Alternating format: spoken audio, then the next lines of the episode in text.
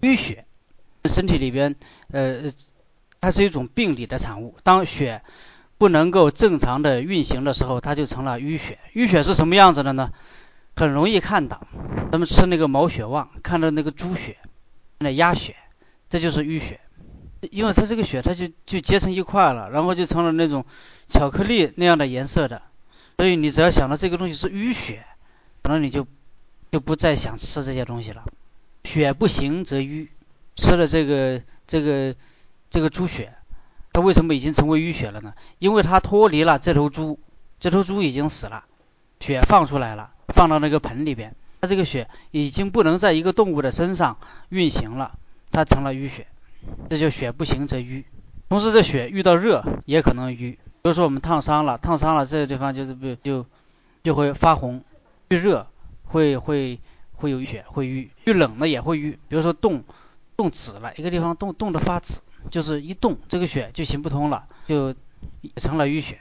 还有遇到这种跌打损伤啊，比如说某人他在在在桌子上或者说碰了一下，或者摔了一跤，身上。有的地方会出现青紫，这也是出现了淤血。还有就是血不归经，也会导致淤血。这个血应该在它本来应有的经络里边走，现在它不在这个经络里边走了，它流出来了，它流出来了，它就没地方流了，它也成了淤血。所以导致淤血的原因有很多，而且人体只要是血能够经过的部位，都有可能导致淤血。淤血能够导致各种各样的病，甚至有很多怪病。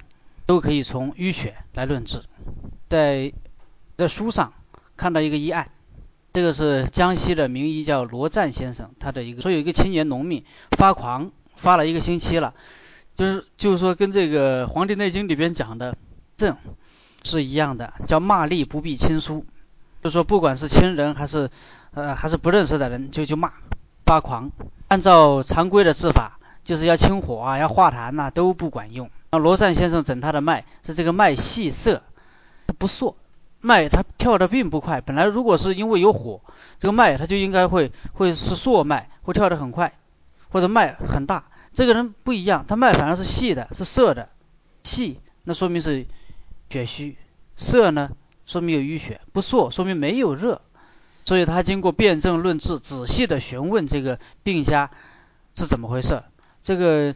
家属就说是这个人曾经推着车子远行，不慎摔了一跤，摔了以后就开始发狂了，所以他就把他断为蓄血发狂，蓄血的发狂症，给了桃仁承气汤加上失效散，上把这个淤血下下来以后，这个这个狂症很快就好了。这淤血导致各种各样的病，甚至能导致发狂。当然，淤血它并不仅仅是导致发狂，而且要也要淤血淤淤的非常多，它才能导致发狂。淤了一点点。或者说淤血的部位不一样，导致的症状也不一样。还有很多小孩发热，他也没有感冒，他也没有吃多，他怎么就发热了呢？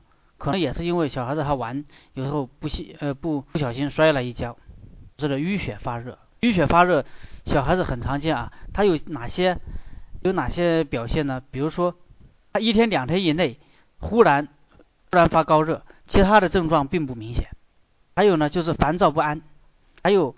要么呢就是脸色发黄，其他的都跟正常人一样。要看他的这个手手上的指纹呢，指纹比较沉，看看不太清。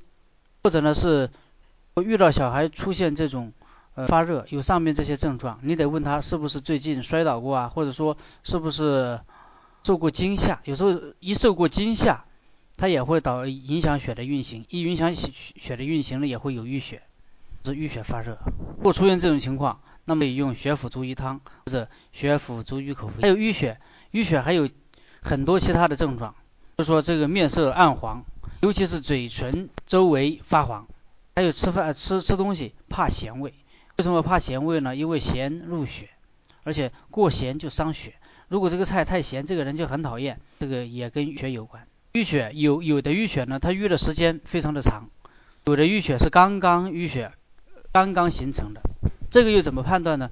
有一个规律，叫心淤血症是少阳，久淤血症是阳明。这个淤血刚刚有这个症状，就像像少阳病那样的偏干、目眩之类的。比如说这个淤血太久了，它就有一些阳明病。前不久我还看一位病人，是一个崩漏，治了很长的时间了，也是遍访名医，他就有很多阳明的症状，比如说，呃，他以前是一直流的，后来经过治疗，现在有一段时间，他就说在下午大概五点以后就开始出血，一直出到上晚上十一二点的时候慢慢止住，这还是一个久久郁症，阳明之热旺在身有，那有。有人可能就就会判断是不是阳明有热啊，是不是一个阳明病啊？其实这是一个久瘀病，他淤血淤了很久，所以出现类似于阳明症的这种症状。所以这个在临床上要要知道。当然，我引用的这一句话是其他书上的，他讲的这个方子呢，咱们没有必要没有必要死守。心瘀症、心瘀血症是少阳。可以用桃核承气汤，也可以用别的方子。久瘀血症是阳明的，他说用涤挡汤主治。涤挡汤里边，呃，有水蛭啊，有盲虫啊，有桃仁呐之类的。但我我还是认为久瘀血症，咱们就用血府逐瘀汤，这再加上丹参呐、三七啊、红花里边有啊，丹参、三七，再比如这个五灵脂、生普黄这样的药，效果会好一些。呃，效果也会。这个水蛭。它就是那个水里的蚂蟥啊，这个药一般不要用。有时候如果炮制的不好的话，这个水蛭即使打成了粉，它还能活了，喝下去了以后还能长出小蚂蟥在你肚子里面，这多可怕呢！所以能不用动物药尽量还是不用。还有就是女子的崩漏，如果久治不愈的，也可以去考虑一下是不是有淤血。关于淤血，我们先讲这么多。我们下边主要看这个呃活血化瘀的药。第一个呢是丹参，丹参是。一种用植物，咱们用它的根部，它的根部呢呈红色，既然是红色，它就会色入心，红色入血，它就是走心治血分的病。这个药它是辛苦，微微有些干寒，它入肾也入心肝肾三经，是心和心包的血分药，能够行血，能够清血，行血也就是说让血动起来，活血化瘀，活血化瘀。这两个是放在一块讲的，它清血，清血呢是能清血热，因为它是微微有些干寒的，干寒就能清血热。辛苦，辛辛它就能润，辛以润之，而且呢它还能通利。苦它就能下行，微微有些干寒，这意味着它不会伤害人体的正气。所以丹参是活血化瘀一个很好的药，也非呃它的性质也非常的平和。凡是遇到这种血崩啊、血痢啊，还有那种臃肿的各种疮，还有呃胸部、腹部的各种淤血的积聚，凡是因为淤血被、淤热的，都可以用到丹参。中医里面有一位有有一有一个说法叫一味丹参共同四物，就是说只要一个丹参，它的作用就相当于四物汤了。四物汤我们知道它是一个养血的药，是是一个养血的方子。当归、白芍、川芎、生地这四个药叫四物汤。那有时候咱可以不用四物汤，用一个丹参，它的作用就相当于四物汤了。当然，这个这个话是有条件的，它它的成立是有条件的。在什么情况下才能一味丹参共同四物呢？就是说在有淤血的情况下，如果一个人有淤血，这个血，这这个淤血淤在那里了，淤血不去，心血不生。当你淤血没有化掉，他心血就生不出来，心血不生，这个人他就会有淤血有有血虚的症状，有血虚的症状，要遇到一般的医生，他就会说血虚虚着补之嘛，咱们来补血呗，咱们用四物汤呗，但用四物汤它就是不管用，为什么不管用啊？对，还是那个原因，淤血不去，心血不生，你任凭怎么补血，补不进去，那怎么办？那就得用丹参了，丹参的活血化瘀，把这个淤血化掉，淤血化掉了以后，淤血一去，心血自然就能生出来。所以一味丹参，它就有四物汤的功能，你不用不需要用四物汤来补血，这血自然就有了。如果淤血没有化掉，反而你用四物汤来补，你要知道淤血既补，淤血非常怕你去补它，一补它就淤血会越补越多的。既然丹参是化瘀的一个非常平和的药，那么它在它应用的也非常的广泛，比如说这个心脏病，因为有淤血的，就要经常用到丹参。都很熟悉一个一个药，复方丹参片，还有什么复方丹参滴丸，就是在在在心脏病的时候经常会用到这个，尤其是丹参片。丹参片，复方丹参片，它是，就它的结构非常的简单，丹参一斤，三七三两，冰片三钱，就这么个方子，就这三个药。丹参活血化瘀的用量非常的大，三七也是活血化瘀的。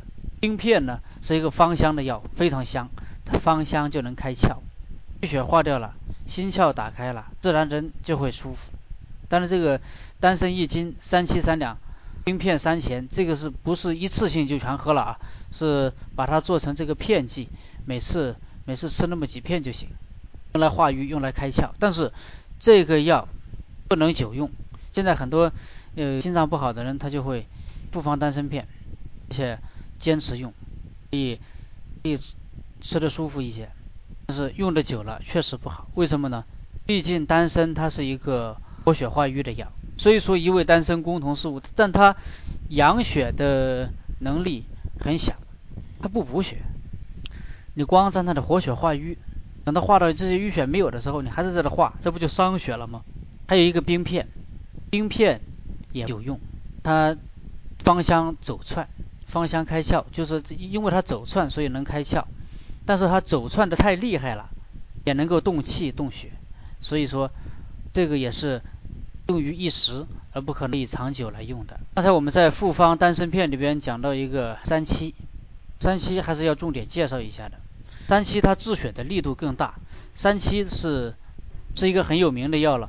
我们现在用的云南白药里边最主要的成分就是三七。三七它本来它的原名它叫三七，三七它本来叫三七，三就是大山的山，七就是这个这个油漆的漆，就是。山里边产的一种东西，这东西有什么作用呢？它能够，它能够合金疮，就是说，过去在冷兵器时代打仗的时候，被刀砍了、斧剁了，出现了伤口，就会用就会涂上三七，涂上三七，它的效果非常的快，就就像漆把东西粘住了一样，效果就能那么好，就像用用油漆涂上了一样，你就这个血就不再流了。所以它在军中。的在过去在军队里边会经常经常用到这个药，用来疗伤的，来止血的。就因为是云南产的三七最好，所以叫田三七。田是云南的简称，这个又叫滇，也叫田，又叫滇又叫田，滇有人读田。这三个字太难写了，就索性就有人就写成田三七，这三个字比较好写。其实三七这呃三七并不是仅仅是云南产的好，广西产的三七，广西产的三七呢，它苦多甘少。三三七是一个呃甘苦既甘又苦的药，多一些甘少一些。它这个形状啊，还有这个味道都有点像人参，所以又叫参三七。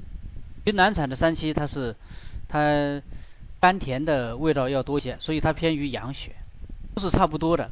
就是它们的性质略有偏差，还有一种三七叫竹节三七，就长得跟这个竹子节似的，它有一节，这个呢它就是专门化瘀的，没有淤血就不要用了。像其实什么生三七还有田三七啊，也是没有淤血，尽量就不要用。要淤血比较少，你又不知道这个淤血在哪，这时候用一些三七粉，效果是比较好的，在全身去去寻找淤血，并且把它化掉。还有一种三七叫薄三七。是那种黄白色的，像骨骼那样，它用来疗伤，用来活血，来强筋壮骨。三七，薄三七，薄就是亳州的亳州。三七这个药是甘苦微温，它是入肝胃这两经，治疗各种淤血，尤其是呃金疮啊、创伤要用的非常重要的药。它的作用，它可以活血化瘀，它还可以止血，止血它又不留瘀。总而言之，它就是要让这个血到它最佳的状态。在一般的情况下，活血化瘀的药，它能够让人出血更多。它它它活了血，化了瘀啊，对吧？但是在另外一方面呢，如果一个止血的药，它让血不运行了，血不运行了，血止在这里了，就会留下淤血。所以活血的药往往会让血出的更多，止血的药呢，往往又会让淤血留下。唯独三七，它活血，同时又止血，它止血又不会留下淤血。这是它的一个特别重要的作用，就是说一个特别特殊的作用。过去鉴别三七有一个方法，就是把这个猪血出来，然后掺在这个三七末里边，掺着掺着，这些猪血全化成水了，这就见证了三七化瘀的本领。这个猪血你已经放放出来了，它这即使还没有凝结住，也已经是淤血了。是淤血，用三七来化，它都能化掉。不能化掉的就是假的。过去假的三七比较多，现在呢，假的三七比较少了，但是人工种植的也还是有用，而且效果非常的好。只不过是前几年因为干旱，三七都都都干死了，所以最近三七价格涨得就特别快。三七活血化瘀，是它还能防止出血，所以老就可以经常用一些用三七粉，因为它就多淤血。为什么有那个老年斑呢？那老年斑就是体内有淤血这种标志，在脸上的一种标志。稍微用一些三七化一化，老用这个呢，它也会，尤其是当你用到了其他的，用用到了这个竹节三七之类的这些，像老人如果要用的话呢，用甜三七是最好的，呃，甘甜的多一些，它偏于养血。还有对于这种慢性的淤血，淤血的时间比较久的这种淤血，效果要好。说这种经常坐办公室的人，经常坐在那里，他肯定有淤血。血行不通啊，缺乏锻炼，血就行不通。血行不通，有淤血，也需要讲。三七是把它弄成粉剂最好，然后直接吃下去。如果这个因为三七长得非常的坚硬，越坚硬的越好。像像这它甚至像像像石头一样坚硬。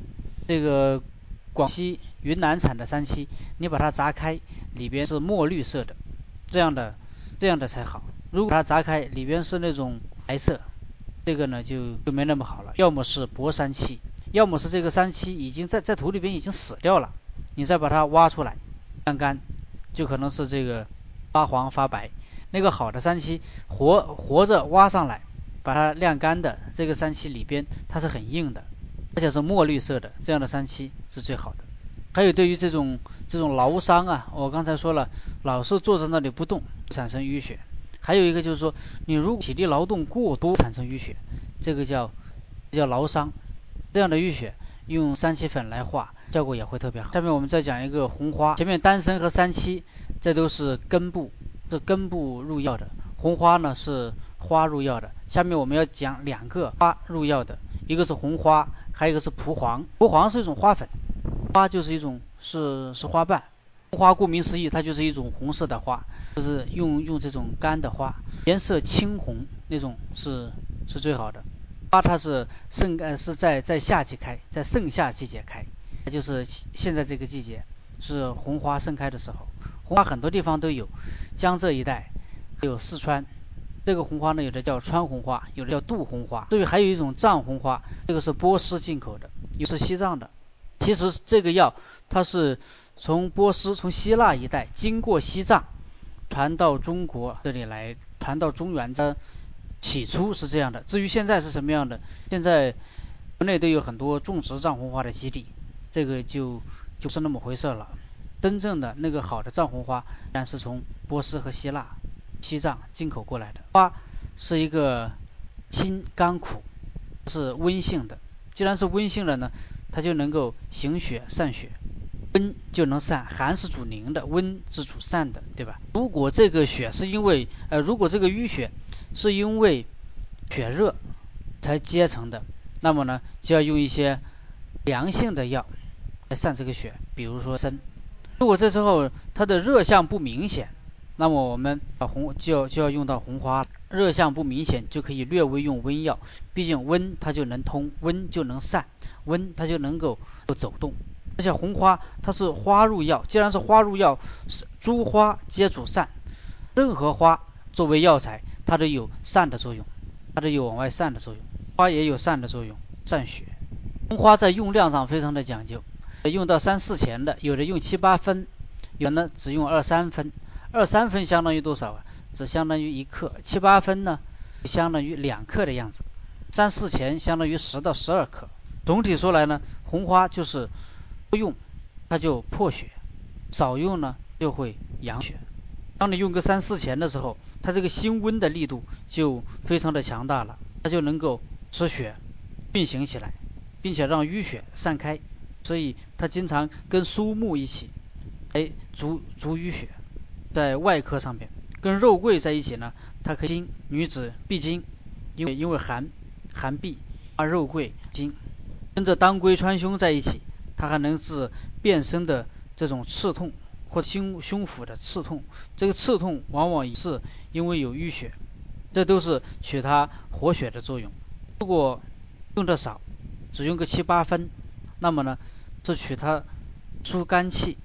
它是红花，还有是是它作为花，它有一种芳香，辛香，它味辛，它可以疏肝。七八分，也就是用两克左右，它疏肝。红色它还能助血，它能血，又和血。如果只用两三分，也就是说只用一克的话，那它的作用是主要是入心配心血，散心火，它有这个作用。所以用量不同，它的作用也不同。这里最多只说它用到了三到四钱，当然还有用的更多的，用的越多，它散血的作用就会越大。藏红花呢，一般用红花用川红花或者用杜红花就就可以了。效果就会非常好，没有必要非得去用那个藏红花，因为藏红花那是太贵了。而且藏红花呢，它也有它适用的范围，它养血的作用大一些，去瘀的化瘀的作用要小一些。在很多书里边还讲久服令人心喜，就是这个药你吃久了就会让人高兴。为什么容易高兴啊？开心了，打开了心窍。血，当人在身体好的时候，更加的容易高兴。在身体不好的时候，就会多一些愁苦。久服令人欣喜，这也是因为养血，血养好了，身体好了，心窍通了，所以就容易高兴。它还能治精气，也就是治治心脏方面的一些一些问题，是心心脏啊神志方面的一些问题。而心脏神志这些东西又都跟心有关，跟血有关。藏红花还经常用到外科外伤，就像这个午门的一些伤科的。秘方里边都会用藏红花，为什么要用到藏红花呢？为什么藏红花可以用来伤呢？就说它不，它它去瘀的力度比较小嘛。一般的话，受伤它主要是一个淤血停留在体内。其实这在这些方子里边，这些秘方里边，藏红花它并不是用来化，是用来养血的。它是用来干什么的呢？是用来调和调和这两方面的。这因为这个我们疗伤的一些。一些方子，一些秘方我也见过，见过不少。非是血化瘀，在活血化瘀和养血之间，它需要一个药作为调和，往往就用到藏红花。哎，活血化瘀是活血化瘀这一块的，养血是养血这一块的，这两块硬硬把它拼在一个方子里边，显得机械，显得牵强。现在中间加一个调和的药，调和的药不止藏红花，这个藏红花这两对药就调和起来了，量非常的小。当然，这个藏红花质量就要好啊，就就要用那种尽可能用。见过一个人，他藏红花来配这个药，是花两千块钱买的藏红花，放到手心不能咳咳嗽，这两千块钱就找不到了，没有了。你对他咳嗽一声，等于就这这点藏红花就就全飞了。当然，就是那么一点药就能配很多，就能配很多药了。鉴别真正的藏红花要这个。这个颜色是红紫润泽的，红发紫，并且看上去很润泽。放一点点在水里边，这个花瓣它肯定是会浮在水面上的，但是它会有一个红红丝往下垂。在杯子里边放一杯水，然后几扔几丝这个藏红花下去，马上就会有一个红色的丝线状的东西一直往下垂，杯底垂，然后再慢慢的散开来。这个是真正的藏红花。用色素，或者说你用其他的红花是没有这个作用的，它它是不会出现这种奇观的。当然，这个红花它是一个辛温的药，既然是辛温的药呢，都是血热非常严重，因为血热而出血的，就不要用红。说到红花，我们又会想到另外一个药，就是桃仁。桃仁红花经常一块用，四物汤就是在四物汤的基础上加上红花和桃。四物汤是养血的，桃仁红花呢是破血的，是化瘀的，所以。桃红四物汤就是用来化瘀，要消耗一定的血，要以耗消耗一定的血作为基础，所以一个四物汤。就是说四物汤把桃仁红花引到血分，那么更好的发。桃仁呢，它是入肝肺大肠经。桃仁它是一种是是桃子的这个先端午节之前吃的桃子，你把它掰开，它里边它可能就没有仁。现在吃了桃子里边就有桃仁了。今天吃了一个桃子里边还只是这个桃仁比较软。一般用来入药的桃仁，就用那个野桃子，就是还得过一段时间才能成熟。那个桃子比较小，桃核又比较大，而且很难砸开的，砸开了以后，那个桃仁摸上去很硬，这个桃仁才是比较好的。一切东西的人他都有性，前我们是说过的，性呢它就能润大便肠，它辛苦辛它就能入肺，苦呢就能往下走，还有油润油润它就能够润燥，走大肠，它的辛和苦能够开泄血滞，它那个有开泄的作用，泄淤血。它既然走大肠，那说明它是是走六腑的，走走腑，六腑里边的淤血。同时它还有甘味，甘味它又能缓肝气而生心血，它又很油润补而治血。所以我们经常讲桃仁入六腑，红花走五脏，它是走五脏的。现在要治五脏六腑的淤血，那么防桃就五脏六腑，对桃仁红花也是治疗这个治疗淤血。经常用的一个药，对药。看到桃仁，我们就会想起这个桃木。电视剧里面还有桃木剑，这道家用的桃木剑，这个可以用来辟邪，对吧？为什么桃木可以用来辟邪了？很多桃木，比如苏剑，辟邪，据说是。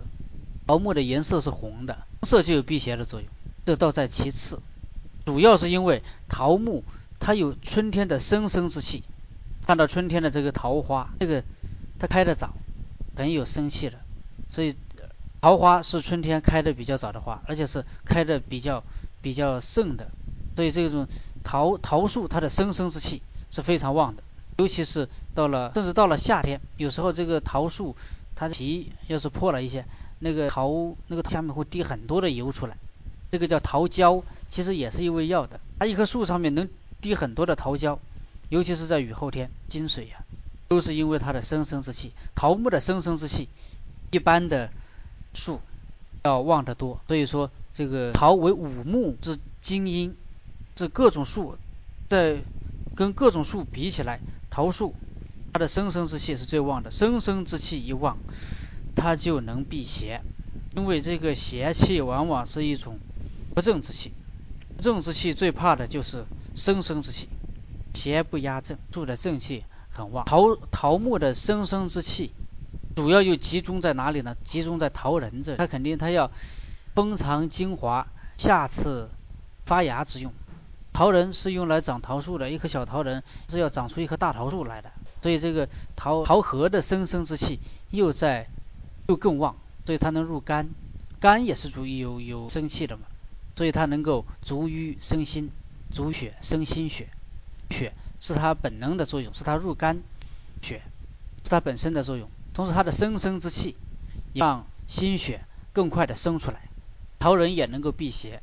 有时候有些人他有一些个神志方面的见到鬼了，说是因为因为得了某种病，其实真的是因为鬼吗？说从生理的角度看，这些病都跟肝都跟肝郁、肝血的淤结有关，肝有关，都跟淤血有关。尤其是这个肺啊、大肠里边血，说六腑里边有淤血。就会导致这种妄知妄见，一会儿说见到鬼了，一会儿自己发狂了。遇到这种情况，咱们在辨证论治的基础上，都要用到桃仁。桃仁它能把这些瘀，把这些瘀，把淤血化掉以后，人自然也就清醒了。这些鬼呀见到的自然也就少了。所以这又是桃木辟邪驱鬼的另一个层面的含义。层面的含义啊，一个是它的生生之气，一个呢是它的化血呃作用。人因为痰因为瘀太严重。都会影响到精神层面，影响到精神层面就见到鬼。这是桃仁，还有我我们再讲一个就是蒲黄。蒲黄它是生在水里边的，它跟这个芦苇有点像，但是它结的它它结的东西跟芦苇不一样，也就是结那个穗子。蒲黄呢，它结一个像蜡烛那样的东西，见过，尤其南方的这个水边这个东西，这个在我们那叫刀割绒，就是说你手上如果或者身上如果被刀割了，那么这个蒲黄的那个上。敷上了很快止血，且呢，就甚至你要你要敷的好的话，甚至连伤疤都不会留，就不会化脓。很多人家都要准备一根，光是一个，它既然是生在水里，而且这具有凉性，所以蒲黄它又是一个良药，是偏温的，又是偏偏它是用的这个花粉，是一种黄色的色的粉，色的粉末状的。在用的时候咱们要上，不然的话它就会。在这个药液里边，让药液变得浑浊，当是一个干凉的药，入心、肝、脾三经。前面我们讲的那么多药里边都没有入脾经的，唯独蒲黄是入脾经。因为入脾经，所以它有了它比较特殊的作用。又说，既然它的性质是甘凉，那么它能够凉血、活血、散血，它能够散除血热，各种损伤啊，各种肿有一定的效果。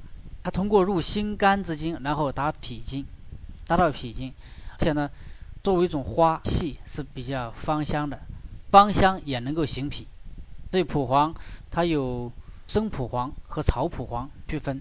生蒲黄就直接用那个花粉，草蒲黄呢就是把这花粉略微炒一下，虽然只是略微炒一下，但它们的的性质就会较大的。虽然都是破血化瘀，但是生蒲黄性质比较滑，它能够破血消肿，能够行血，能够这么一炒，它性质就比较涩了，它就不滑了，就涩了。它一涩，它往往止血的作用要强一些，它能止血。当然，同时它也会散瘀，它是以止血为主。黄一炒呢，它入脾经的这个性质就就强化了，所以用草蒲黄经常跟着一些补脾的药，治那种是出血，它老是出血，最后你就要归结到脾不统血，脾统摄不住这个血，这血它就会老出。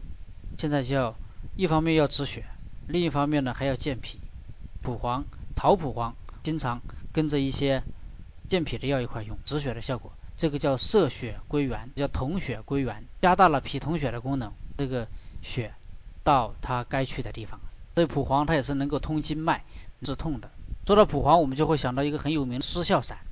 失笑散有两，一个是五灵脂，一个是生蒲黄。五灵脂其实也是一个化瘀的药，这个我就不重点介绍了，是肝经的血分药。五灵脂其实是寒号鸟粪便。在这个粪便里边呢，它它比较黏，大似的那种，结成块，肝经会非常的非常的迅速，它能够通肝而破血，这也是一个化瘀的药。失笑散是治痛的，但呢久，尤其是治这种久痛的，时间已经很长很长，就用失笑散。失笑散顾名思义，用完了以后就哑然失笑，就笑了。本来这个痛的会会很难受，会愁眉苦脸，这个药哎笑了。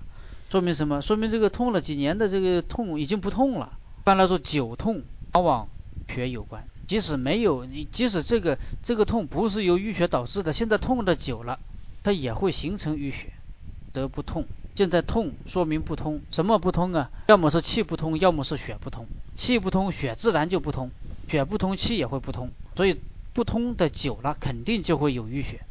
有淤血，咱们把淤血化掉是有好处的。往往把这个淤血化掉，痛它就哑了失效了，这就要归功于失效散。而且久痛入络，什么叫入络呢？就到络脉里边去了。久病也会入络，久痛也会入络。这个病久了，它就到络脉里边去了。五灵脂、生蒲黄，它比较能够通络，尤其是对于这种淤血比较久的这两个药，效果会非常好。它并不仅仅局限于治痛，淤血虽然很久，但是它不痛，不痛你也可以用五灵脂、生蒲黄，在这里它就不是治痛的。是，因为在这里咱们用的是生蒲黄，有有的失效散里边，你你看什么情况下用了？有情况下他用五灵脂和草蒲黄，情况下用五灵脂和生蒲黄。具体的情况，生蒲黄呃五灵脂是一个粪便类的药，便类的药它能够下走，下走也就是说迅速的以那个血往下走。粪便粪便类的药，它在人体内停留的时间也不会太长的，迅速的从大便里边出血。当淤血当体内有很多淤血的情况下，淤血也会大便出来的。我吃了一些活血化瘀的药，发现大便变黑，这是一个好事，说明有些淤血正在通过大便。而且不管什么痛，肝有关，就说绝大多数痛肝有关，气有关。痛的时间久了，用失效散；痛的时间如果不久呢，金鳞子散。这个上次我们在讲到穿链子的时候曾经讲过，金金鳞子散也是由两个药组成的，是穿链子。一个是玄虎锁，玄虎锁它也是一个，它既通通血分又通气分的药，是肝行血也行气的，主要还是以行气为主，同时它兼有化瘀的作用。这个药我们就不仔细介绍了。当然化瘀的还有化瘀的药还有很多，说这个益母草，益母草并不是说只有只有母亲能用。只有女性能用，其实男性也可以用，它可以凉血化。益母草用的用量就还有比如说这个香没药，乳香没药往往用来化下焦的淤血，这还可以强筋壮骨。这样这些药呢，我们就不做重点的介绍。今天的主要内容呢，先讲到这里。大家有什么题，我们可交流一下。石斛它是有便宜的，也有贵的。什么铁皮石斛，那个就比较贵。还有什么霍山石斛，它这个药它分三六九等。手脚容易只有些胀、水泡，这是因为有湿气，小便比较少，气化不利有。这个主要从脾和肾这两方面来，因为没有看见呢，我也不可能猜。这个脾不能运化，脾不能化湿，肾主水。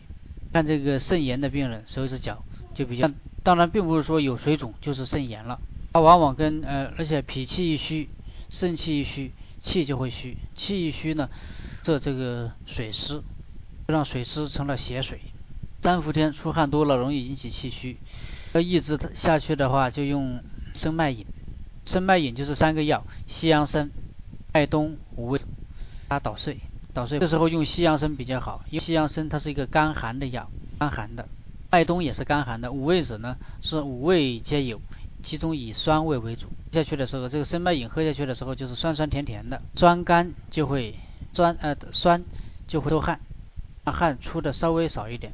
生麦冬呃人参和麦冬它气的，同时可以补气补气阴的。饭后是不是不该立即吃水果？立即吃水果。要立即，但是饭后过一会儿可以吃水果。饭后为什么不能立即吃水果呢？因为吃饭吃的东西很热，水吃多了，正在吃着热的，咱们嘴里也是热的，牙也是热的，脾胃受这个刚吃下去的这个这个热，吃一些凉的水果还好。就是说养生的凉的和热的不要不要转换的太快。但是真正吃起水果来还是得饭后，大概二十分钟到半个小时，你你就吃这些东西了。饭前不宜吃水果，为什么呢？水果这个寒湿的东西，如果在饭前吃，被饭往下一压，那么这寒湿就入肾了。饭后吃，被饭顶在上面，它还能把它温一温，这个寒湿还能化一化。子宫肌瘤，这跟淤血有关，你还要化淤血。化淤血，别的你注意这注意那，都是这个子宫肌瘤跟卵巢囊是两回事。桂附灵丸这种肌瘤啊，肌瘤肌瘤，它是肌肌就是肌肉的意思，肌瘤跟脾有关，跟脾用桂枝茯苓丸可以考虑这个方子，或者说可以用这方子的一些思想，但是不能到肌瘤了，它就跟辛辣的就会动气，也是热，适合了。西瓜最好都少吃吧，还是要以化化瘀，有时候你不。光化瘀它也是没有用的，还得调气血。所以我们到一直到现在才讲到在化讲化痰和化瘀的药之前，我们讲了大量调整气血的药。那么呢？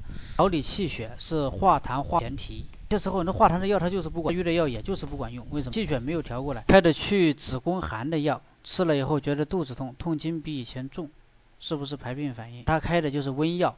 当然温药也有很多，去子宫寒的也有很多，你要看他开的是什么药了。温经汤是什么？一般来说，这种子宫肌瘤跟热有关，跟寒也有关，但是跟寒关系不大，它本质上是热的。为什么它会出现寒象呢？是因为它已经有肌瘤了，它已经阻碍了子宫的正常生理功能了，然后再才表现出某些寒象。有的医生就认为这是寒，不一定。总体来说还是热要多一些。当然，我我们在这里就是猜猜哑谜。具体是什么样的呢？还要以还要以辩证论治为准，还要以医生看到的，根据症状、根据脉象看到的为准。而且我以前说过，这个寒热，人体不存在绝对的寒，也不存在绝对的热，它都是一个寒热不均。你怕冷，可能你是某某某些地方怕冷，某些地方还会过热，是这样的。有人手脚冰凉，但他胃热，为什么呢？因为这个胃里面的热。体腔里面的热没有通过四肢散发散发出来，你能因为他手脚冰凉就说他是有寒吗？然后附子肉桂就上去了吗？我们今天就先讲到这里，谢谢大家。